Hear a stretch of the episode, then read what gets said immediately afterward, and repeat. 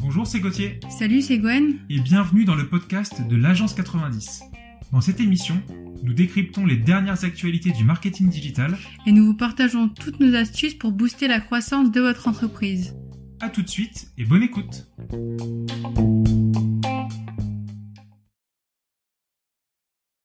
Bonjour à tous, j'espère que vous allez bien et bienvenue dans le podcast de l'Agence 90, le premier épisode d'une série d'émissions que l'on va réaliser deux fois par mois et dans laquelle on va passer en revue les dernières actualités du web marketing, du marketing digital en général, les dernières actus qui ont pu impacter euh, vous en tant que en tant que en tant qu'entreprise opérant sur le web et dans le marketing digital. Ou euh, ou alors si vous êtes une agence et si vous avez d'autres clients ce sera l'occasion bah, d'écouter une discussion ouverte à ce propos donc pour cette première émission je suis accompagné de Gwen Salut. ça va? Ouais, ça va et toi? Ouais ça va bien ça va bien merci alors donc Gwen est notre est notre directrice euh, paid media euh, à l'agence 90 tout ce qui est relatif au référencement payant, que ce soit via Google Ads ou alors via les réseaux sociaux, si je me trompe pas, et Amazon Ads, Mhm. que j'oubliais. Et moi-même, c'est Gauthier Kézerg, directeur SEO de l'agence 90. Tout ce qui, tout ce qui se réfère, ce qui, se réfère, pardon, comme son nom l'indique, au, au référencement naturel. Alors pour cette première émission, ce qu'on vous propose, euh, c'est de revoir une série d'actualités et de les décrypter une par une. Premièrement, on va commencer par parler d'Amazon, ensuite on va parler de Google Shopping, pour enchaîner ensuite toujours dans l'univers Google Ads sur le fait que maintenant Google va demander la vérification d'identité à ses annonceurs, et on finira ce premier podcast par euh, un petit focus sur la métadescription, un sujet qui n'est pas nouveau, mais qui a le, mérite de, revenir sous, sous le coup des projecteurs avec, euh, avec une étude très intéressante relayée par Olivier Andrieux d'Abondance. Donc si vous êtes prêts, on va commencer par le premier sujet. Premier sujet donc, Amazon. Alors, euh, si vous ne le savez pas, nous sommes une agence qui est spécialisée dans plusieurs leviers du marketing digital, dont Amazon, euh, qui est le premier commerce français. Et donc, ça nous tenait à cœur de parler d'Amazon dans ce premier podcast, puisque, la situation actuelle euh, du géant du e-commerce affecte pas mal de nos clients.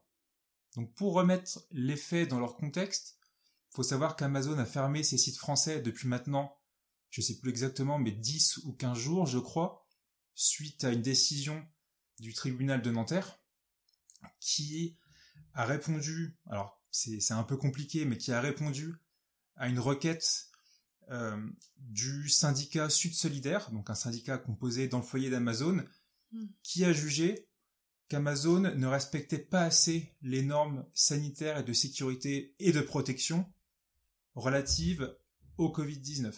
Pour ses salariés. Pour ses salariés, exactement.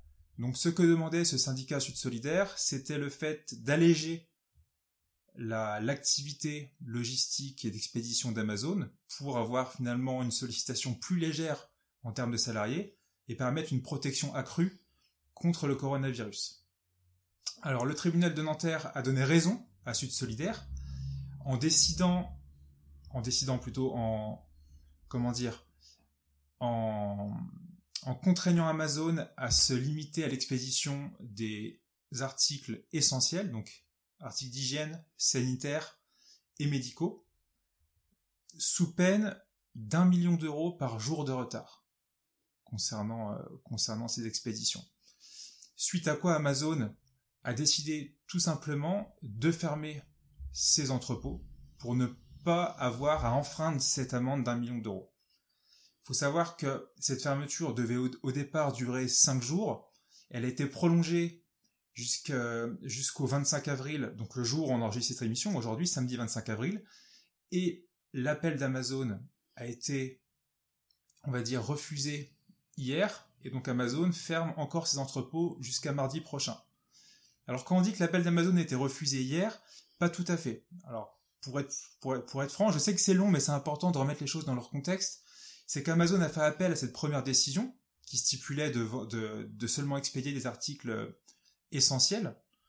Et la cour d'appel, cette fois-ci de Versailles hier, a décidé donc de, maintenir cette, euh, décision euh, envers Amazon, mais seulement Amazon a quand même acquis gain de cause puisque maintenant la liste des articles a été élargie. Maintenant Amazon doit donc expédier des produits essentiels, mais également peut expédier des produits high-tech, des produits d'informatique et des produits de bureau. Donc finalement, une assez bonne partie de, de l'ADN d'Amazon et des articles qui génèrent du business pour, euh, pour les vendeurs tiers et pour, euh, et pour Amazon euh, lui-même.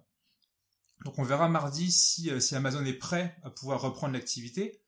mais en tout cas, c'est quelque chose qui est assez conséquent parce que je pense, je trouve qu'on, nous deux on trouve, et c'est quelque chose que, que l'on vit de l'intérieur, qu'il y a énormément de TPE et de PME qui, qui subissent qui subissent cette, mmh. cette fermeture et cette espèce de parfois de chasse aux sorcières envers Amazon qui n'est pas nouvelle, mais disons que mmh. cette dernière décision, même si évidemment les conditions sanitaires liées au coronavirus sont extrêmement importantes, mais de manière générale, ça fait plusieurs mois, plusieurs années, même au niveau gouvernemental, que Amazon est, euh, est assez ciblé euh, par les différents acteurs. Et ce qu'on oublie de dire, c'est que malheureusement, ça impacte beaucoup de TPE et de PME françaises. Euh, on n'a plus le nombre exact. Après, ce qu'il faut savoir, c'est que tous les vendeurs ne sont pas impactés par cette fermeture. Oui. Euh, il s'agit uniquement des vendeurs qui sont euh, ce qu'on appelle les vendeurs FBA, qui qui en fait envoient leur stock à Amazon et Amazon se charge d'effectuer l'expédition pour eux. oui, ce qui veut dire que les vendeurs qui continuent d'expédier eux-mêmes leurs marchandises sont pas du tout impactés par bah, par cette par cette décision. C'est vrai. C'est vrai, mais les, mais les vendeurs FBA mm. représentent une bonne partie, une grande partie du catalogue, ouais. Ou les vendeurs qui sont qui font partie du, mm. du programme vendeur central. C'est ça. Donc, il euh, faut savoir qu'Amazon a communiqué sur les chiffres du nombre de vendeurs tiers, sur le fait qu'il y ait 10 000 vendeurs tiers en France, euh, donc 10 000 potentiels TPE et PME avec des employés impactés euh, par cette décision, qui sont super impactés par le fait que effectivement Amazon ait, ait stoppé l'activité. Nous, pour être totalement transparent avec vous, euh, la moitié de nos clients Amazon euh, sont en programme FBA, donc ont confié leur stock à Amazon, ou sont sur le programme vendeur central, c'est-à-dire qu'ils ont vendu leur stock à Amazon et qu'Amazon vend leurs produits, euh, vend leurs produits. Tous ces vendeurs-là ont des ventes qui sont proches du néant depuis maintenant 15 jours, donc ça veut dire qu'il y a beaucoup d'employés au chômage en chômage partiel, et bah, nous, ça nous embête forcément, parce que on suit l'évolution de, de, ces décisions euh, de ces décisions de justice. Et c'est beaucoup de TPE qui sont qui sont qui sont impactés. On n'en parle pas beaucoup euh, je trouve euh, dans le dans les médias. Alors que d'un autre côté une grande moitié comme tu le disais Gwen mm. qui ont décidé depuis longtemps de toujours gérer le stock, leur stock, quitte à ne pas être vendeur prime sur Amazon, eux ne sont pas impactés, ils font des super ventes. Et d'un autre côté, on a aussi des clients qui sont sur un modèle plutôt hybride. On a des clients euh, qui, euh, bah, à la base, en fait, euh, envoyaient seulement leur top Asie, donc leur top produit à Amazon mmh. et en FBA. Et les autres, les autres produits, donc les produits qui se vendaient moyennement bien ou un peu moins bien que les top produits, bah, du coup, ils ont décidé de les vendre, de les expédier eux-mêmes. Donc, le fait de pouvoir faire les deux, ça leur a permis de, bah, pendant cette période-là, d'envoyer eux-mêmes leurs top produits, alors qu'autrefois c'était envoyé par Amazon. Et du coup, de de pouvoir, euh, enfin voilà, de pouvoir continuer. De moins être impacté. Ouais, de, de moins être impacté, et de continuer leur activité, ouais. Et c'est et c'est vrai que c'est quelque chose qu'on qu'on voit, alors nous de l'intérieur depuis maintenant 7-8 mois, c'est qu'il y a un certain nombre de clients qui nous demandent comment passer par exemple de vendeur central à seller central. D'ailleurs, tu avais fait un, un, article mm. qui était vraiment bien sur, sur notre blog qui expliquait les démarches euh, qui sont pas forcément évidentes et qui prennent un peu de temps parfois. Mais c'est vrai que déjà avant le coronavirus, on avait beaucoup de vendeurs qui voulaient repasser avec une gestion logistique euh, chez eux. Après là, c'est aussi la gestion logistique et je pense que dans, dans le cadre d'un d'une bascule de vendeur vers seller, c'est aussi plutôt, euh, c'est aussi une réflexion au niveau du prix. C'est-à-dire que quand on est vendeur, on ne peut pas fixer le prix, en fait. C'est Amazon qui définit le prix. Le stock est déjà vendu. Et oui, voilà, c'est ça. Le stock est déjà vendu. Mais c'est vrai. Euh, Et à savoir que euh, quelque chose qui va arriver, qui peut être un bon compromis, c'est le fait que le programme Prime expédié par le vendeur vient d'arriver en France et permettra donc à n'importe quel vendeur Amazon sur le programme Seller Central de pouvoir toujours gérer son stock, de pouvoir l'envoyer et d'avoir le badge Prime. Mhm. Ce qu'il faudra, c'est souscrire au partenariat qu'a Amazon avec Chronopost, donc le service d'expédition, et Chronopost viendra chez vous dans votre entreprise prendre les colis et les euh, comment dire et les expédier dans les délais de livraison euh, normales des, des vendeurs Prime. Donc ça peut être un super compromis pour garder votre expédition et avoir le badge Prime. Mhm. T'avais quelque chose à ajouter là-dessus? Non, non, Non? Non, c'est bon. Ça marche. On va passer au deuxième sujet? Ouais. Deuxième sujet, euh, on voulait vous parler de Google Shopping notamment avec une grosse annonce qui a été une grosse annonce faite Ouais. par Google il y a quelques jours. Si tu peux nous en dire Ouais. plus, Gwen? Bah, du coup, il y a quelques jours, Google a annoncé qu'il allait permettre aux marchands et aux, aux retailers d'ajouter leurs produits sur Google Shopping gratuitement. Et euh, bah, du coup, ça va leur permettre d'accroître leur visibilité et bah, du coup de, de booster leur vente aussi. Euh, c'est un programme qui est pas encore, euh, qui est pas encore, euh, on va dire, euh, Effectif. effectif. Euh, mais euh, ça devrait se déployer d'ici fin avril euh, aux US et pour tous les autres pays progressivement ça va se déployer jusqu'à euh, on peut compter jusqu'à la fin la fin d'année. D'accord. Donc, Ok. euh, Donc ça veut dire que alors Bah, pour euh, rappel, Google Shopping, ça se trouve à trois em- les produits Google Shopping actuellement, ouais. ils se trouvent à trois endroits.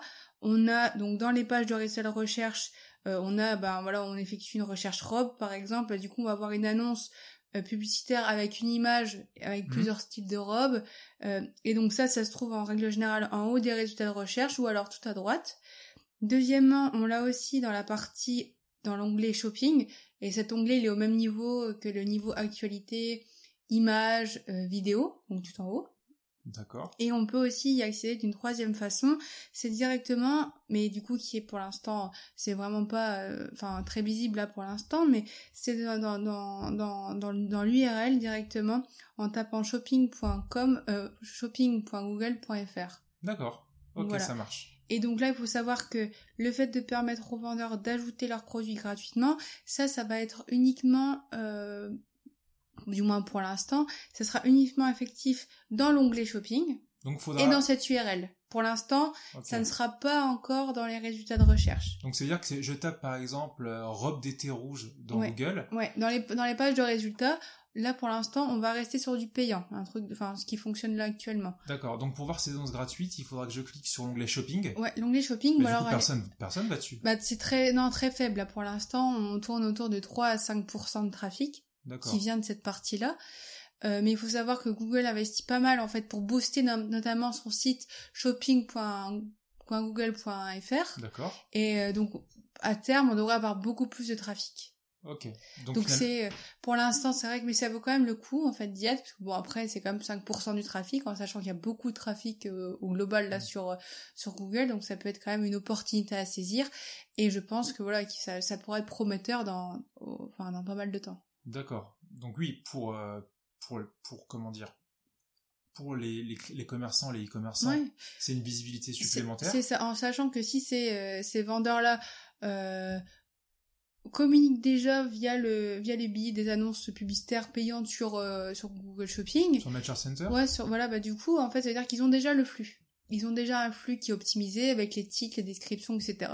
Donc pour eux, il n'y a pas de problème en fait. C'est-à-dire qu'ils ont déjà un flux. Il faut juste faire en sorte que ce flux soit très optimisé. Donc euh, pour Mhm. rappel, le flux, ça reprend toutes les catégories, enfin tous vos produits, avec le titre, la description, la couleur, la taille, le prix, euh, le, les prix de, le prix de livraison, etc. Donc c'est euh, c'est un, un inventaire produit entre guillemets détaillé.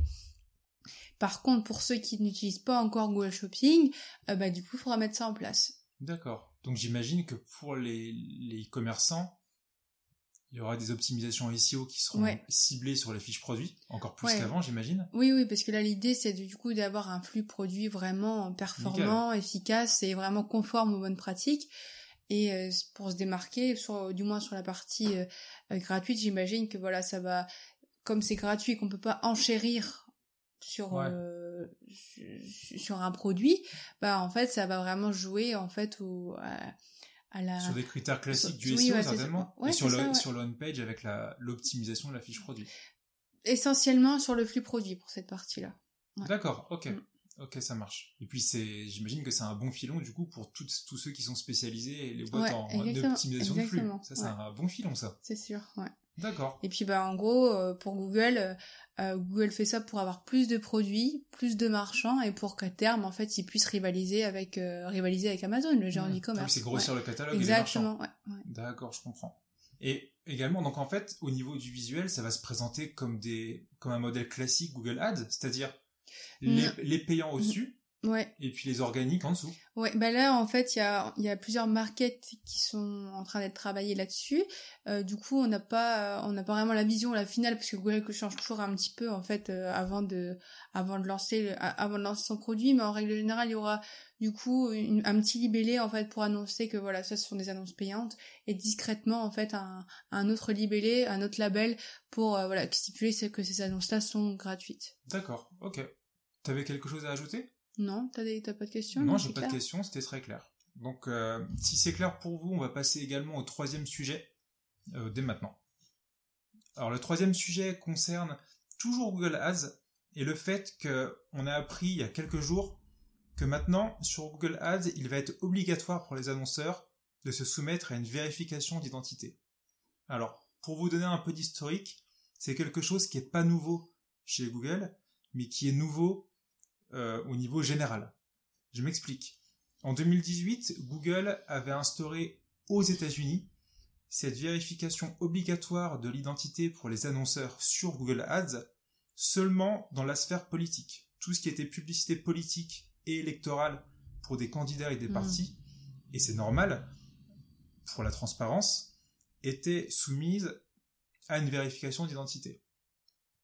On a vu ces derniers jours qu'il y a eu beaucoup de fraudes liées au coronavirus, avec des fausses annonces mm. Google Ads, des faux sites qui vendaient des masques et qui n'arrivaient jamais, des faux gants, etc.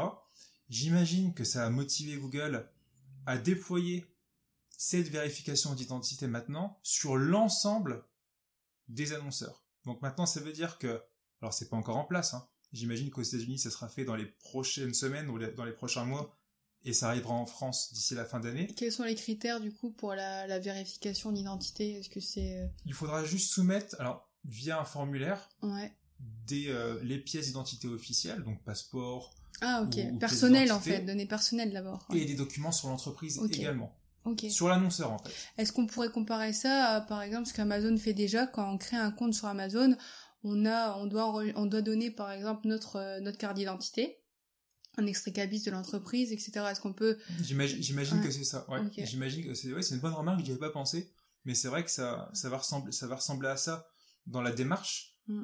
euh, et ce qui est plutôt logique, et moi j'ai l'impression que c'est du gagnant-gagnant pour tout le monde, parce que d'un côté, pour l'utilisateur, et ça c'est très important, quand cette mesure sera mise en place, donc on pourra aller sur euh, visionner une, une, une annonce publicitaire Google, une Google Ad, et en faisant clic droit, on aura une fenêtre qui s'affichera avec le nom de l'annonceur, où l'annonceur est basé, mhm. et également la possibilité de dire à Google si on veut oui ou non voir encore ces Google Ads, donc ces annonces publicitaires de cet annonceur spécifique. Ça peut avoir un impact fort, ça, du coup. donc, bah, pour l'internaute, il y a une vraie transparence. On sait qui communique, on sait qui nous, qui nous, euh, qui nous cible en fonction de nos recherches. Et puis pour Google, je trouve que c'est aussi pas mal parce que on sait que Google a énormément élargi la visibilité et l'affichage de ses ads, et en apportant un degré de confiance supplémentaire aux annonces, j'imagine que le taux de clic et, euh, la qualité des annonceurs et des annonces va être amplifié pour Google. Donc que ce soit pour la firme de, de Mountain View et pour les internautes, c'est une situation qui est qui est gagnant, qui est mm. gagnant-gagnant. Donc c'est une n'y a pas forcément de négatif à trouver dans, dans cette démarche. Et on a, on a hâte de voir ce que ça peut donner. Bah, Peut-être juste pour les, pour les annonceurs, finalement. Parce que parfois, en fait, si on, oui, bon, après. Bah, après, j'imagine que c'est pas un truc euh, pour les annonceurs qui soient. J'imagine que le fait de décocher, euh, je ne veux plus voir cette, je ne veux plus voir de pub de cet annonceur, c'est quand même quelque chose qui sera assez discret. Et il peut pas avoir un clic euh, un peu, Non, je vous invite à regarder sur notre blog, on a fait un article très récemment qui explique cette actualité et comment ça a fonctionné. Et on a repris un, un GIF animé de Google qui montre justement comment faire apparaître cette fenêtre additionnelle d'information sur une Google Ads avec le fait de voir donc l'annonceur, où il est basé, et cocher oui ou non si on veut voir la publicité de, ces, de ces, annonceurs par la suite. Donc effectivement, sur certains annonceurs, ça peut être euh, ça peut être problématique, mais encore une fois, il n'y a pas de raison que les que les gens décochent euh, des annonces. Mais ce qui est bien, c'est que là, pour une fois, un peu comme Amazon, c'est vrai que l'internaute, le, consommateur est mis au centre mm. du processus, et c'est plutôt pas mal. C'est quelque chose, la transparence de la publicité, bah, heureusement Google en apporte parce qu'ils ont tellement élargi l'affichage publicitaire ces derniers temps qu'apporter un peu de, de, voilà, de vérité, de confiance là-dedans, c'est une bonne chose. Ouais, ça peut rassurer les, les consommateurs. Ouais. Et puis Google va apporter des annonces, comme on a dit, qui soient plus, euh, plus fiables avec des vrais annonceurs, des vraies informations, et puis j'imagine augmenter les clics encore une fois. Mhm. ça sera intéressant d'analyser ça quand ça sera en place. Voilà pour cette, pour cette actualité. On va passer maintenant à la dernière actualité du jour, qui est complètement axée SEO. On voulait rebondir sur, sur une annonce de, de pas une annonce, mais un article relayé sur abondance.com par, Olivier Andrieux, qui décryptait une étude réalisée par Aref concernant la métadescription. Et c'était plutôt intéressant parce que la métadescription, c'est pas un sujet qui est, qui est nouveau en SEO. Ça fait plus de on va dire plus de maintenant plus de 10 ans que ce n'est plus un facteur de positionnement pour euh, être bien bien classé dans les moteurs de recherche. Mais cette étude montre que finalement parmi les pages qui sont classées en première page de Google, donc les sites, il y en a 25% qui n'ont pas de métadescription. Ce qui est plutôt étonnant parce que si on est en première page de Google, c'est là, surtout en top 3 bien sûr, hein, mais c'est là où on va attirer le clic et le visiteur sur, sur le site, et de savoir que ces sites-là... N'en profitent pas finalement. Bah, ne, ne s'embêtent pas mm. à faire une métadescription. C'est révélateur que finalement la conversion, ils s'en foutent complètement. Parce que même si ce n'est plus pris en compte dans les facteurs de positionnement, au niveau du taux de clic et de la confiance qu'on peut apporter à l'internaute lorsqu'il voit le, résultat dans Google, la métadescription joue un rôle qui est énorme. Et là-dessus, il y a vraiment quelque chose à reprendre du côté du référencement payant du, du SEA. Il y a vraiment une synergie entre les deux. Et j'imagine mal euh, un consultant euh, ou une entreprise qui rédige des annonces Google Ads juste en, rédigeant le titre de l'annonce et non la description. Mm. Euh, et en SEO, là, finalement, ça revient à, à, cette même démarche, à savoir juste écrire un titre et la métadescription, on va laisser Google, finalement, la, la mouliner et l'afficher comme, il, comme il le désire. Par rapport au contenu en fait qu'il y a sur cette page. C'est ça. Exactement. dans le cas, dans le cas où il y, a, il y a très peu de texte, en fait, Google va ne pas diffuser de métadescription, alors c'est un truc euh, qui sera... Bah, justement, l'étude qui était reliée sur Abondance, elle dit aussi que parmi ces résultats, donc en première page de mhm. Google, euh, avec une métadescription, dans 62% des cas, dans 63% des cas plutôt, mm. Google va réécrire la métadescription. Ouais. C'est-à-dire que... Même si on en a une.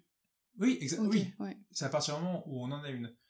Alors c'est quelque chose qui est, bah, qui est plutôt commun et on entend beaucoup de, beaucoup de gens d'ailleurs, même, même chez nos clients, hein, parfois on va, on va optimiser, on va optimiser des, des pages, des contenus, et puis des clients reviennent vers nous en nous disant mais je comprends pas, on a mis cette métadescription et moi mhm. quand je tape dans Google quelque chose, je ne vois pas la métadescription exacte s'afficher. Alors faut savoir que selon la requête dans le moteur de recherche qu'un internaute va taper, la métadescription va, dans certains cas, s'adapter et être adaptée par Google pour qu'elle corresponde, on va dire, au mieux à la recherche de l'internaute. Donc c'est pour ça que sur une page, la métadescription, on va la rédiger pour des grosses requêtes, pour un champ sémantique qui est précis, euh, pour une thématique plutôt qui est précise, mais parfois quand quelqu'un va taper un mot-clé de, long train, quelque chose de très précis, et qui est un peu voisin du sujet principal, ou plutôt éloigné, mm-hmm. Google va, va pas afficher euh, la métadescription qu'on a, qu'on, a pu écrire à la base, parce qu'elle ne correspond pas à, cette nouvelle requête écrite par l'internaute. Donc c'est pour ça que on recommande quand même, alors déjà d'écrire une métadescription, pour le taux de clic, le taux de conversion, c'est quelque chose d'optimal. Et par rapport à ça, euh, imaginons un site qui a pléthore de, de, de, pages, en fait, euh, comment tu, tu... c'est peut-être pas possible d'écrire toutes, non, toutes, les... Est-ce qu'il faut prioriser? Est-ce qu'il faut... Déjà pour tes pages principales qui sont importantes pour ton business, faut Ouais. prendre du temps. Ouais, Ça vaut le coup quand même d'écrire une métadescription qui est pas qui est, qui est pas un gros qui est pas un énorme boulot parfois ouais, sur euh, sur ces pages-là. Ensuite, effectivement, sur des gros e-commerce, on va prendre l'exemple euh, on va prendre l'exemple de la Redoute. Euh. On a beaucoup quand, on bossait au, au siège de la Redoute euh, il y a quelques années. C'est vrai que tu as des centaines de milliers de pages. Ouais. Beaucoup vont être sur le même sujet, la même catégorie produit, Mm. etc. Ce qui est bien, c'est de mettre en place un modèle de métadescription euh, en Excel avec une Ouais. formule Excel. ouais. Et puis selon le mot-clé visé, par page, il y a tel ou tel champ qui va changer. Mais Par rapport à la catégorie ou à la sous-catégorie. Par exemple, un truc comme ça. Euh. Mais, mais le modèle reste le même. Et à ce moment-là, on déploie ça. Et c'est quelque chose qui va se faire automatiquement. Mais on a quand même une, une métadescription plus ou moins adaptée à la page sur des Ok. centaines de milliers de pages. Parce que c'est vrai que l'étude, pour revenir à l'étude initiale de, de AREF, elle nous dit que lorsque la, la métadescription euh, est le moins réécrite par Google, euh, c'est quand on a un titre quand même assez conséquent. Euh, un titre, pardon, une métadescription assez riche en contenu. Donc, faut savoir que je sais que les, limites de métadescription changent beaucoup. Nous, on recommande souvent une, une métadescription qui avoisine les 175 caractères. Euh, je sais que Google, on dit souvent que c'est 160 caractères maximum. Cependant, n'hésitez pas à rédiger quelque chose d'assez riche et d'assez fourni, même si vous faites 200, 250, voire 300 caractères parfois Mhm. c'est quelque chose qui est recommandé, sachant que Google va parfois afficher hein, des métadescriptions qui soient au-delà de 200 caractères. Donc c'est pas une règle qui est figée d'avoir des métadescriptions de 160 caractères. Fournissez un maximum d'informations. C'est vraiment ce qu'on vous recommande. Et sur mobile, même, même combat. Euh, souvent, on va lire sur Internet que 120 caractères maximum est la limite recommandée sur Mhm. mobile. Euh, nous, on recommanderait plutôt d'aller vers les 200 caractères, même si on va être tronqué, mais parfois on va être quand même affiché. C'est important d'avoir quelque chose, encore une fois, de long sur mobile, surtout que sur un écran de téléphone, la place qu'on prend par rapport aux concurrents, euh, avec une longue métadescription, elle est importante. Donc c'est un clic potentiel qu'on va attirer en prenant plus de place sur l'écran de mobile par rapport Ouais. à ce- à- aux concurrents. Euh, donc c'est quelque chose que, encore une fois, c'est quelque chose qui est, qui est parfois oublié. euh, je, je sais qu'il y a, il y a une certaine personne qui vont aller optimiser des titres de page, qui vont aller optimiser des balises d'en-tête, des, euh, et beaucoup de choses on-page, et qui vont oublier la métadescription parce que ce n'est plus considéré comme un facteur de positionnement direct Ouais. en SEO. Et ça, faut savoir encore une fois, et je me répète là-dessus, que sur le taux de clic, c'est certainement l'élément le plus important. Avec Ouais. votre titre, évidemment. Ouais. Mais c'est pour ça que n'hésitez pas à... Donc il faut optimiser pour les moteurs, mais optimiser aussi pour l'utilisateur. C'est ça finalement. Bah, les deux vont ensemble pour la métadescription de toute façon. Aussi par rapport à un mot-clé que l'on vise, par rapport à une thématique, donc intégrer quand même le mot-clé dans la métadescription, ou les mots-clés, et puis avoir quelque chose de catchy justement qui Ouais. puisse attirer le clic. Et c'est pour ça qu'il faut, faut vraiment s'attirer des bonnes pratiques des consultants et des experts en SEA et sur Google Ads qui, eux, justement, euh, misent tout sur le rédactionnel avec un super titre et avec une super... euh, bah, t'as l'habitude de toute façon, avec une super description euh, d'annonce. Ouais. Il faut s'inspirer de ça. Il y a beaucoup de choses à, à, à prendre en SEA pour avoir des bons résultats SEO. Et vice-versa. En SEA, quand on va vouloir euh, mettre une page de destination par rapport à telle ou telle, euh, telle ou telle annonce, c'est vrai qu'en SEO, il y a plein de trucs à pêcher, à, à re- à reprendre sur l'optimisation du landing page, que ce soit au niveau du contenu, de l'information. Donc euh, les, deux se, les deux secteurs se nourrissent. D'ailleurs, ça sera l'occasion, je pense, dans une prochaine émission, de parler de cette synergie entre le SEO et le SEA qui est parfois, qui est parfois ben, mal ou pas euh, exploité du tout. Voilà. Est-ce que tu avais un truc à rajouter? Euh, bah pour moi c'est clair, non? Non, c'est clair. Ouais, ouais. Bon, on a fini avec, euh, avec ce dernier sujet. Par la même occasion, on a terminé avec, euh, avec, cette, avec cette première émission, avec ce premier podcast Mhm. de, de notre agence, l'agence 90. On espère que, vous, a- que ça vous a plu et n'hésitez pas si vous avez des questions, que ce soit sur les réseaux sociaux ou que ce soit en commentaire de, de l'article dans lequel va être, va être partagé ce podcast. Et on se retrouve, euh, j'imagine, dans deux semaines, en début de déconfinement. Ouais. Tout va bien. Donc on espère que pour vous, que vous soyez euh, un particulier, une entreprise, que enfin, pour tout le monde de toute façon, que, que, que cette fin de confinement va bien se passer. Et on se retrouve bientôt. Parfait. Merci à tous. À bientôt. À bientôt.